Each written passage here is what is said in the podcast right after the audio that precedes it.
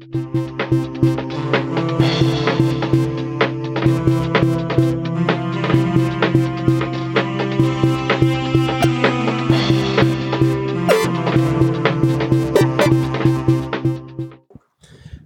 bin heute in der Brauerei Flügge, eine kleine Indie-Brauerei im Herzen von Frankfurt. Und da ja wir heute über Essen und Trinken reden in unserem Podcast und Essen und Trinken ein wichtiges Thema ist, auch im Rollenspiel, habe ich gedacht, alle trinken Bier, fragen wir doch mal Bierbrauer, wie das eigentlich so funktioniert. Deswegen, hallo. Ja, servus. Ich bin der Jo von der Brauerei Flügge. Ähm, wir machen die Brauerei zu zweit seit dem 1. Januar 2018. Ähm, das äh, Interessante ist vielleicht, keiner von uns ähm, hat äh, Brauen richtig gelernt oder studiert. Ähm, wir hatten auch keine Ahnung vom Brauereigeschäft, ähm, sondern haben uns zufällig über einen gemeinsamen Bekannten kennengelernt. Dominik, unser Brauer, hat äh, das Brauen zu Hause in der Küche sich selbst äh, angeeignet, gelernt, ist da eingestiegen ähm, und ja, aus dem Hobby wurde ganz schnell ähm, so ein bisschen Wahnsinn vielleicht auch. Also er hat sich da in unglaublich kurzer Zeit reingefuchst. Ähm, ja, ich habe dann äh, ihn, wie gesagt, zufällig äh, kennengelernt über einen gemeinsamen Bekannten, habe die Biere probieren dürfen und war da sofort überzeugt. Ähm, ja, dann haben wir uns getroffen. Ähm, dann ging irgendwie alles auch rasend schnell. Und jetzt sind wir Mitte 2020, leider mitten noch, noch mitten in der Corona-Zeit, aber just heute früh ist unser erstes äh, Probierpaket nach Brasilien rausgegangen. Ähm, ja, also die Entwicklung ist wirklich äh, rasant vorangeschritten. Ähm, ja, ziemlich cool, spannend, aufregend und anstrengend. Dann gucken wir uns mal an, wie so ein Bier gemacht wird. Dann sind wir hier an der ersten Station des Bierbrauens und wir haben noch ein bisschen Zuwachs bekommen. Hallo. Servus, grüßt euch, der Dominik hier, auch von Flügge. Wo sind wir denn gerade?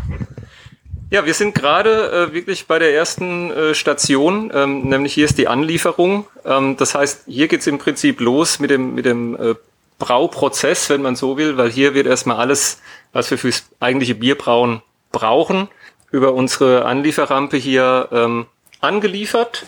Ähm, also hier kommt alles rein, ähm, die ganzen Rohstoffe, das Verpackungsmaterial, Flaschen, Hefen, Malze und so weiter. Alles, was man braucht, beginnt hier, wird dann in die Brauerei reingezogen, entsprechend gelagert und von den Stationen aus geht's dann am Brautag an den Braukessel mit den nach Rezept benötigten Zutaten. Neben Hopfen und Malz habt ihr auch noch Biere, die so ein bisschen an der Grenze des Reinheitsgebotes kratzen, so wie ich das verstanden habe. Was wird denn bei euch sonst noch so alles reingemacht, also quasi angeliefert? Genau, also die Grenzen werden nicht nur äh, angeschraubt, sondern auch deutlich überschritten. Ähm, Reinheitsgebot, wie du sagst, bedeutet ja, du hast äh, Wasser, Malz, Hopfen und Hefe und alles, was darüber hinaus äh, als Zutat mit ins Bier gelangt, ähm, ist per Reinheitsgebot im Grunde ja nicht erlaubt. Ähm, das schreiben wir dann auch aufs Etikett drauf. Das heißt, wir machen dann kein Bier in dem Sinne mehr, sondern bei uns nennt sich das dann äh, alkoholhaltiges Getränk auf Malzbasis. Und ähm, eins der Biere, was wir am stärksten verkaufen und wofür wir als Flügge eigentlich auch schon am meisten stehen, äh, ist das Bier namens Frank. Das ist ein Sauerbier, was wir mit Maracuja-Püree vergären. Das heißt, du hast sehr schöne äh, Säurenoten mit im Bier und selbst beim Einschenken kommt dir schon die Maracuja entgegen und das ist gerade für sommerliche Temperaturen äh, ja ein tolles Bier. Also kein Bier, also ein tolles Getränk. und mit dreieinhalb Prozent Alkohol dann also wirklich auch ein sehr schönes Sommer, Sommergetränk. So, ja. Wir sind wieder einen Raum weitergegangen und sind jetzt im Malzlager. Hier duftet es schon so ein bisschen. Was haben wir denn alles Schönes? Genau, wie du sagst, also hier werden die Malze gelagert. Ähm, es gibt viele verschiedene Malzsorten. Das wissen die meisten, die sich so nicht richtig tief mit dem Thema beschäftigen, gar nicht. Gerstmalz, Weizenmalz, ganz viele verschiedene Malzsorten. Die lagern wir hier in äh, 25 Kilo Säcken und die werden dann ähm, ja hervorgeholt. Dann wird das Malz geschrotet, also im Grunde kleiner gemacht, Oberfläche vergrößert und dann wird's eingemeischt. Und da kommen wir später nochmal zu. Genau, jetzt machen wir kurz die Malzmühle an. Das ist eigentlich so der allererste Produktionsschritt, wenn es ans Brauen geht. Ein Tag vor dem Brautag wird immer das Malz, Malz frisch geschrotet. Das hört sich so an.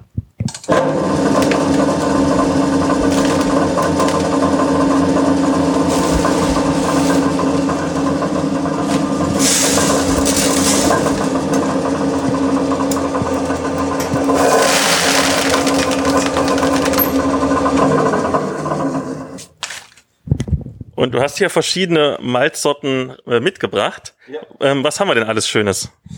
Genau, wir haben hier ein Standardmalz, was im Grunde so oder in einer ähnlichen Form in äh, jedem Bier drin ist. Das ist das sogenannte Pilsener Malz. Ähm, hat seinen Namen aus der Stadt und dem Bier, mit dem es halt primär gebraut wurde, mitbekommen. Ist ein sehr, sehr helles Malz. Also jedes Pilz ist ja auch ein sehr helles Bier. Ähm, da als Gegensatz sozusagen habe ich mitgebracht ein Röstmalz. Das sind also Malze, die im äh, Malzvorgang dann tatsächlich auch geröstet werden und auch entsprechende Aromen und Farben auch mitbringen. Ähm, kannst gerne gleich mal probieren. Du hast hier so, so kaffeeähnliche Noten. Das ist wirklich sehr, sehr, ähm, sehr präsent, sehr, ja, schon fast verbrannt ein bisschen. Ähm, diese Malze, diese Röstmalze nutzt man dann für, für Schwarzbiere.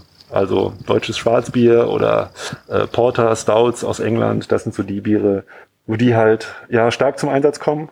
Und dann, du siehst hier noch ein Malz, das sieht ein bisschen anders aus als die anderen beiden von der, von der Form her.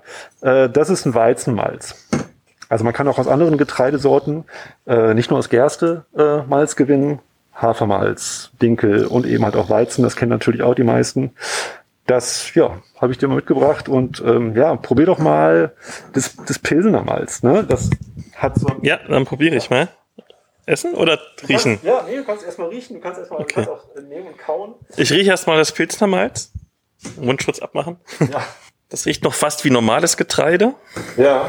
Also ist so ein bisschen unangenehm am Ende, dass man, du kannst auch ein paar mehr nehmen, dass man so die Spelzen noch im Mund hat, das kennt man so vom Müsli morgens. Ähm, aber Mhm. ja, Der fast noch so ein bisschen an Müsli. ja, also das ist auf jeden Fall schmeckt getreidig, so was man sich unter einem getreidigen Geschmack eigentlich vorstellt. Du kannst jetzt mal hergehen und das Ganze noch ein bisschen länger im Mund belassen und ähm, dann hast du im Grunde dieses Experiment gemacht, was man früher aus dem Biologieunterricht auch kennt. Ähm, dann fangen nämlich die Enzyme an, die Stärke in Zucker umzuwandeln. Und das ist auch wichtig nachher, das machen wir nachher im großen Prozess auch äh, auf der Brauanlage. Später dazu mehr. Dann probiere ich mal das, was ist das geröstete Malz? Genau, Röstmalz. Genau, geröstetes Malz ist von der Farbe viel, viel dunkler und ja, Schmeckt total nach Kaffee. ja. Und das ist auch, wenn du ein Schwarzbier hast oder eben ein Stout oder ein Porter, ähm, diese, diese Röstnoten, schokoladige Noten, Kaffeenoten, Toffee, ähm, bisschen verbrannter Zucker sozusagen, das findest du alles so in diesen äh, dunklen Malzen wieder. Ähm, das sind Gerstenmalze, die beiden, die du probiert hast jetzt. Ähm, Weizenmalz. Das Besondere an Weizenmalz ist, es hat keine Schwelzen. Das heißt, du kannst das im Grunde einfach so essen, ohne dass dir was im Mund zu, zurückbleibt und darum hakt. Ja, schmeckt's. Das schmeckt ein bisschen süßer. Lieblicher, ja. Ja. Das sind ja auch dann so die Charakteristika, die du äh, dann am Ende auch im Bier wiederfindest. Ne? Also das Pilsener Malz macht dir ein sehr, sehr klares, feines Bier. Ähm, das Weizenmalz, ja, wenn du ein Weizenbier trinkst, ähm, du hast dadurch auch ein etwas weicheres Mundgefühl. Also ein Pilz, sage ich mal so salopp, ist ja flüssiger als ein Weizen. Ähm, nicht so dick, nicht so voluminös und das kommt auch vom, äh, vom Malz her. Und das letzte, was wir jetzt haben? Das ist Hopfen. Den lagern wir hier tiefgekühlt und nicht, wie man das sich normalerweise vorstellt, in Doldenform, sondern wir haben, Sehr intensiver Geruch. ja, wir haben die so in Form von Pellets. Das hat sich in der Industrie eigentlich so etabliert. Ähm, ist vom, vom, äh, vom Handling her deutlich einfacher und effizienter. Ähm, da würde ich dir empfehlen, kannst gerne mal probieren, kannst mal im- durch, zwischen den Fingern ein bisschen verreiben, mal dran riechen. Riecht sehr, sehr, Sehr intensiv. intensiv, harzig, ähm, fruchtig teilweise, aber ich habe jetzt einen etwas fruchtigeren Hopfen ähm, rausgeholt. Apfel. Ja, du kannst jetzt auch mal hergehen und es ein bisschen auf deine Zunge geben. Es ist bitter. Anfangs denkst du, naja, geht ja noch, aber wenn das so die hinteren Rezeptoren so erreicht auf der Zunge, Oh ja. dann äh, wird's Ein sehr interessantes Gefühl. Genau, und damit hast du eigentlich auch schon die zwei, ja, mit die wichtigsten Grundzutaten von dem Bier eigentlich jetzt äh, gesehen und geschmeckt. Das war schon mal interessant. Mal gucken, wie es weitergeht. Ja. Wir sind jetzt sozusagen hier, wo die ganze Magie passiert. Was passiert denn? Genau, du stehst jetzt hier gerade noch auf der Grenze zwischen Gärkeller und Sudhaus. So äh, heißen die Bereiche in der Brauerei. Ähm, um im richtigen Ablauf zu bleiben, würde ich sagen, gehen wir nochmal zwei Schritte weiter Richtung Sudhaus. Und ähm, genau, hier wird dann eingemeischt. Also du stehst gerade vor einem großen Kessel, ein großer Edelstahlkessel, ähm, der fasst äh, knappe 700 Liter und da wird drin eingemeischt. Und meischen heißt eigentlich blöd gesagt nur, dass wir das geschrotete Malz nehmen und das mit Wasser versetzen. Und das für eine gewisse Zeit bei einer gewissen Temperatur ähm, ja, rasten lassen. Also das heißt in der Brauerei Rast. Ähm, und in der Zeit passiert eben das, was der Brauer dann eben halt haben möchte. Ähm, die Enzyme machen aus der Stärke, die ähm, in dem Getreide ist, Zucker. So, das ne, haben wir ja gerade schon gemerkt. Irgendwie die Enzyme gehen dann her und formulieren diese Stärke in Zucker um. Und genau das brauchen wir ja am Ende. Wir brauchen ja einen Zucker, damit wir, wenn wir die Hefe drauflassen, ähm, damit die was zu verarbeiten hat. Und die macht dann halt am Ende aus dem Zucker Kohlensäure auf der einen Seite und natürlich, wo wir alle ganz scharf drauf sind, Alkohol. So. Und dann haben wir am Ende Bier. Aber hier, das ist erstmal für die Maische. Und der Prozess des Maischens an sich dauert so, der Grundprozess 60 Minuten ungefähr, und bis man dann so diese Temperaturen alle hochgefahren hat, am Ende auf 78 Grad. Ja, ist das so ungefähr anderthalb Stunden drin, das Getreide.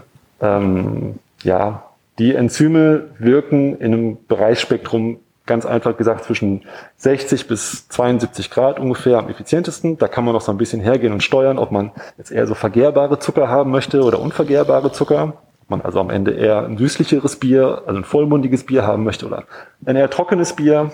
Aber das ist da so der Wirkungsbereich ähm, der Enzyme. Und ja, dann haben wir also die Maische im Grunde soweit klar. Die wird dann rübergepumpt hier in den Läuterbottich. Das ist einfach gesagt ein großes Sieb sozusagen, äh, wo dann ja die Maische wieder aufgetrennt wird. Das heißt, der Treber bleibt zurück, das ausgelaugte Getreide und wir haben dann am Ende die Würze.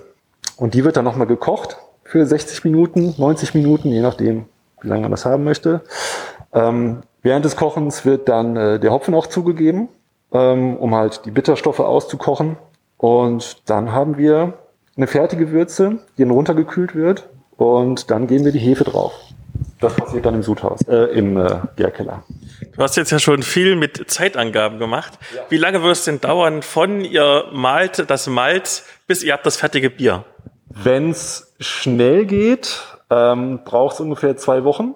Ähm, und ja, man kann das gar nicht so pauschal sagen. Also wir haben auch Biere im Tank, die hier so sechs bis acht Monate dann im Tank verweilen, weil wir einfach Hefen, Zutaten benutzen, die einfach sehr viel Zeit brauchen ähm, oder die Hefen auch sehr langsam arbeiten. So, aber wenn es schnell gehen soll, kann man ein Bier in zwei Wochen fertig haben.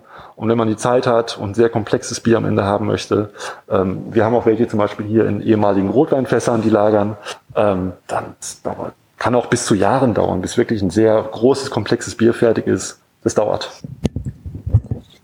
Das heißt ja Essen und Trinken. Das Thema ist Essen und Trinken. Das Thema ist Essen und Trinken.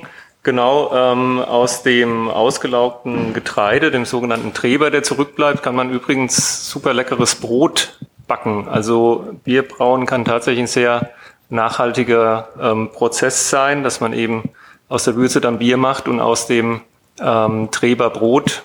Ähm, es gibt auch Landwirte, die setzen den Treber dann als, als Dünger ein oder auch als Tierfutter.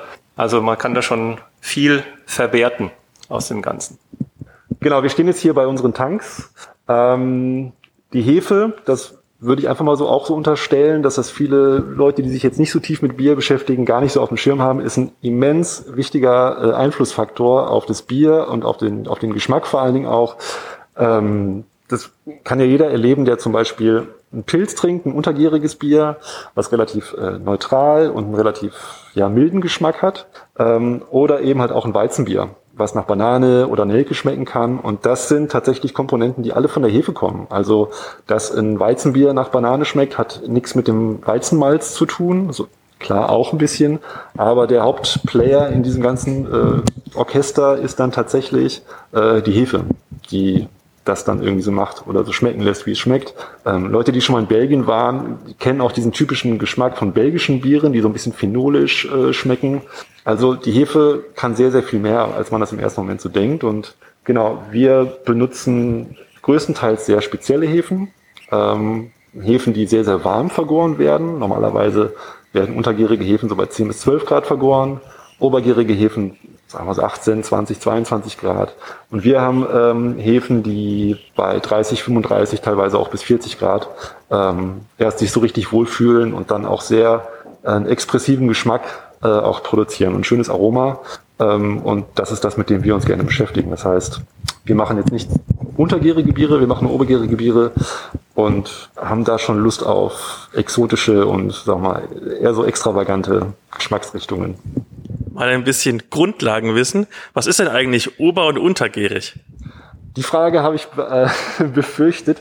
Im Grunde beschreibt man damit eigentlich nur den, den Wirkungsraum der Hefe. Ähm, eine untergärige Hefe arbeitet im Grunde tatsächlich, wenn du dir das, wenn du einen Querschnitt dir anschauen würdest von einem, von einem Tank, von, einem, von unten heraus quasi, die sinkt also zu Boden und eine obergärige Hefe ähm, arbeitet primär aus dem ja, auf der Oberfläche des Bieres sozusagen.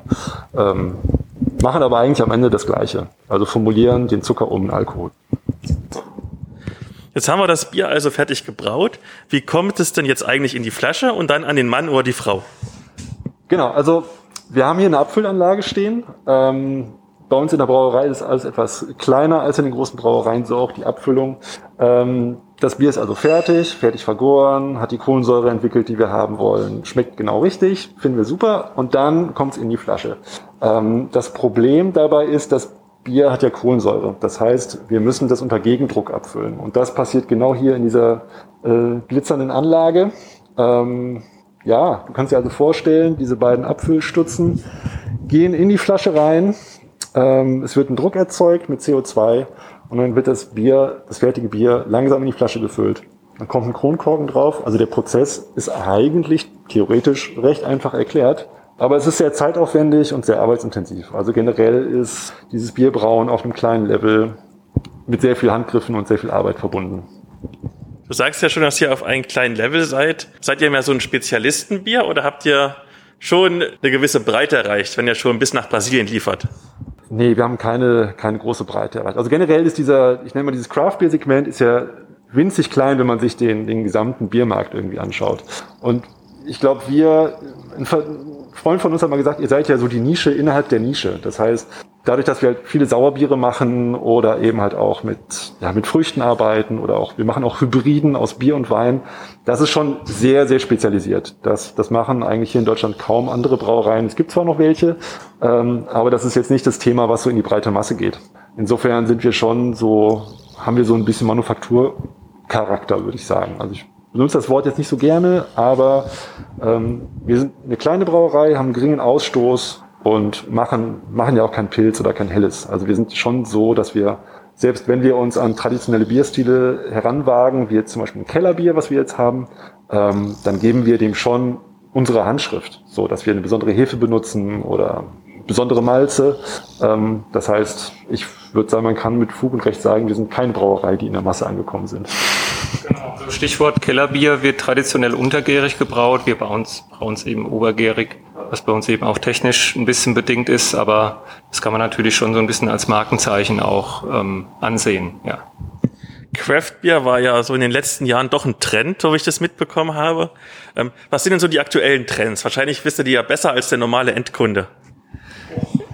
Also im Moment, ja, im, im Moment denke ich, ähm, es gibt keinen besonderen Trend innerhalb der Craft Beer Szene. Äh, wir haben uns ganz am Anfang 2017, als wir geplant haben, war uns schon ähm, bewusst, dass das IPA ähm, so ein bisschen das Pilz der Craft Beer Szene ist. Und das ist eigentlich ähm, auch so geblieben oder hat sich eigentlich noch mehr verfestigt. Also wenn man sieht, so Fürst Viacek, Frau Gruber, Berlot und so, die bespielen schon ähm, diesen, diesen IPA-Sektor, ja, schon, schon prägnant. Also wir, wir sind da auch so ein bisschen, ich will nicht sagen antizyklisch unterwegs, aber wir unterwerfen uns jetzt auch nicht diesen, diesen Trends. Eben auch, weil wir das, weiß ich nicht, teilweise auch technisch gar nicht äh, können oder wollen irgendwie. Ne? Also ein, ein IPA wirklich herzustellen, ist halt auch eine Aufgabe und braucht halt auch technisches Brimborium, was wir so in, in dieser Art und Weise auch gar nicht hier bieten. Wir haben zwar auch ein IPA im, äh, in unserem Repertoire, aber es ist dann wieder auch eine unsere Interpretation davon. Also wir lassen dann in dem IPA eher so der, der Hefe so ein bisschen den freien Lauf und sagen so, guck mal, ein IPA kann auch fruchtig sein durch die Hefe, dass du also wirklich sehr, sehr tropenfruchtige Aromen durch eine Hefe irgendwie mit reinbringst. Ähm, und so, aber wir gehen jetzt nicht her und sagen, äh, ja geil, äh, IPA ist gerade äh, super gehypt, das, da müssen wir jetzt unbedingt mitmachen. Ähm, nee, wir haben unsere Nische da gefunden mit den Bieren, die wir machen und bauen das lieber konsequent aus und finden das super.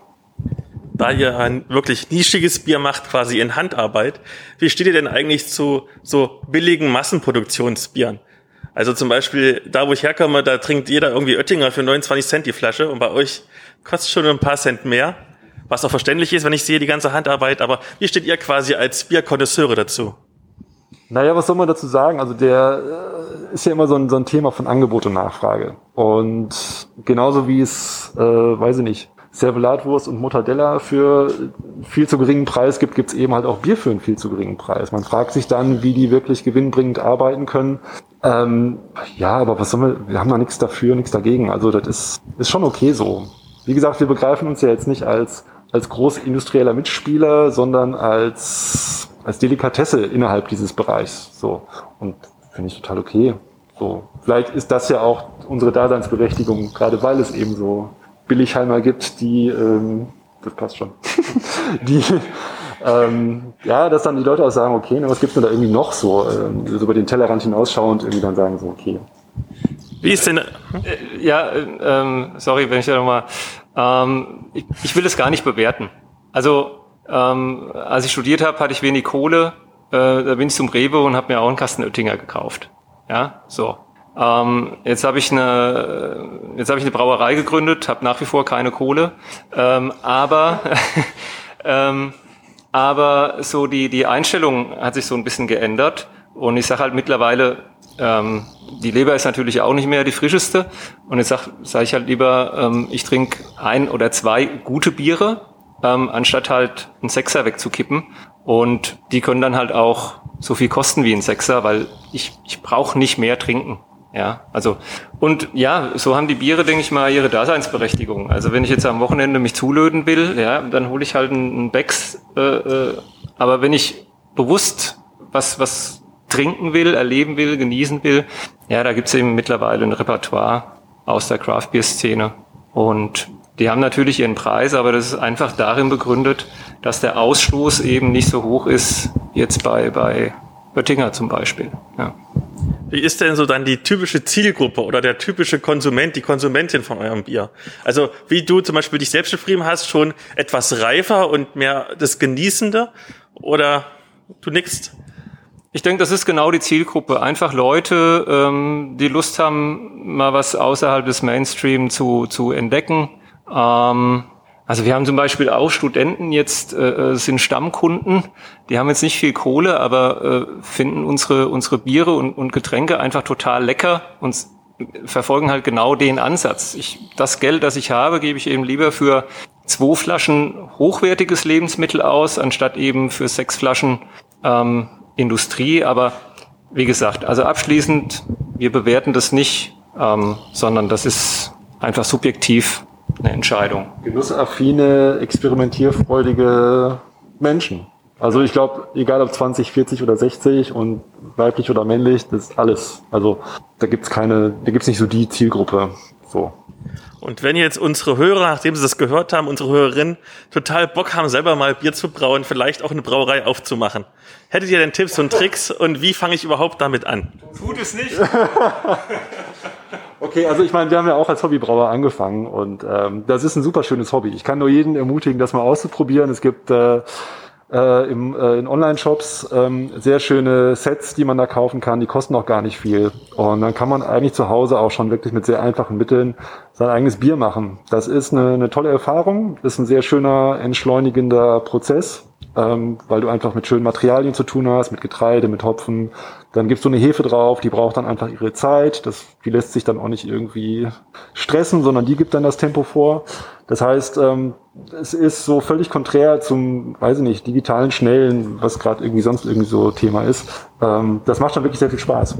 Und eine Brauerei zu gründen, ähm, boah, das ist nochmal ein anderer Schnack irgendwie. Also es, es ist hart, es ist extrem viel Arbeit, es ist mit sehr viel Unsicherheit verbunden und ähm, wenn wir uns Fotos angucken, wie wir vor zwei Jahren aussahen, als wir die Brauerei gegründet haben, also ist schon das ein oder andere graue Haar dazugekommen und ja. Gedanken und Zornesfalten und alles Mögliche mit dazu. Also ist schon echt ein hartes Geschäft so. Aber trotz allem, es macht sehr viel Spaß, es steckt sehr viel Herzblut dahinter und äh, ja, wenn es nicht schön wäre, würden wir es am Ende auch nicht machen. Aber es ist jetzt nichts, wo man sagt, ja gut, arbeite ich jeden Tag zwei Stunden, den Rest lege ich mich nochmal hin. Das ist schon echt viel. Ja, also genau. Es äh, ist eben nicht so, dass du äh, wie jetzt in anderen Bereichen zum Beispiel sagst, ich habe ein schönes Produkt, ich habe ein leckeres Bier, ähm, das, das, das mache ich jetzt mal und, und verkauf's und, und guck mal. Also ich denke, man kann es einfach mal in, in so eine Zahl umformulieren. Äh, wir sind hier wirklich eine, eine, eine winzige Brauerei. Wir mussten sogar bei der Bierbewertungsplattform Untapped wurden wir angeschrieben, äh, wir dürfen nicht mehr als Mikrobrauerei einsortiert sein, sondern wir sind tatsächlich eine Nanobrauerei. Also nur, dass ich da mal eine Größenvorstellung kriegt. Und selbst in so einer Nanobrauerei, also hier stecken jetzt irgendwie 300.000 Euro drin, die in, in noch nicht mal drei Jahren einfach so ähm, ja, weggeflossen sind. Ja, also und das musst du erstmal investieren und, und dann musst du eben auch zusehen, dass du so viel Bier verkaufst, ähm, dass du auch davon leben kannst. Also Dominik ist jetzt zum Beispiel Papa. Ähm, ja, also Windeln sind teuer und an so einer Flasche Bier äh, verdient man eben nicht viel, ähm, selbst wenn sie bei Flügge eben bisschen mehr Geld kostet, aber am Ende bleibt da eben auch äh, kein Euro 50 hängen, sondern eher so 15 Cent oder manchmal auch 5 Cent. Es gibt auch Biere, da legen wir tatsächlich drauf, hm, weil der Markt einfach nicht bereit wäre, für eine bestimmte Kategorie Bier einen Preis größer X zu bezahlen. Ja, das sind am, am Ende des Tages, ähm, kann man schon sagen, Hobby zum Beruf gemacht. Aber es ist eben wie in jedem Unternehmen, äh, es regiert die Maxime der Gewinnmaximierung. Das muss man leider so nüchtern auch dann mal auf den Punkt bringen. Also wir müssen davon leben, ähm, über kurz oder lang. Schon, auf jeden Fall. Aber am Ende, es gibt immer noch und immer wieder auch diese Momente, dass wenn wir irgendwie was experimentieren oder neues Bier machen und das dann probieren und am Ende in der Flasche ist, das, das fühlt sich super an. So, und das, das steht auf der anderen Seite. Also klang jetzt alles sehr, sehr negativ. Ähm, ja, nüchtern. Äh, hier steckt sehr viel äh, Euphorie drinne auch und, und das ist einfach, es macht auch einfach noch Spaß, immer wieder. Also morgens herzukommen und einzumeischen und allein sich diesen, man muss sich mal diesen Geruch vorstellen, wie dann die Brauerei irgendwie riecht. Ähm, das ist super. Das macht total viel Spaß und ähm, das steht auf der anderen Seite. Und zwischen diesen beiden Extremen bewegen wir uns einfach. Das war ein wunderbares Schlusswort. Vielen Dank, dass ich mir die Brauerei mal angucken durfte. Danke dir. Danke für dein Wissen. Vielen Dank. Super. Música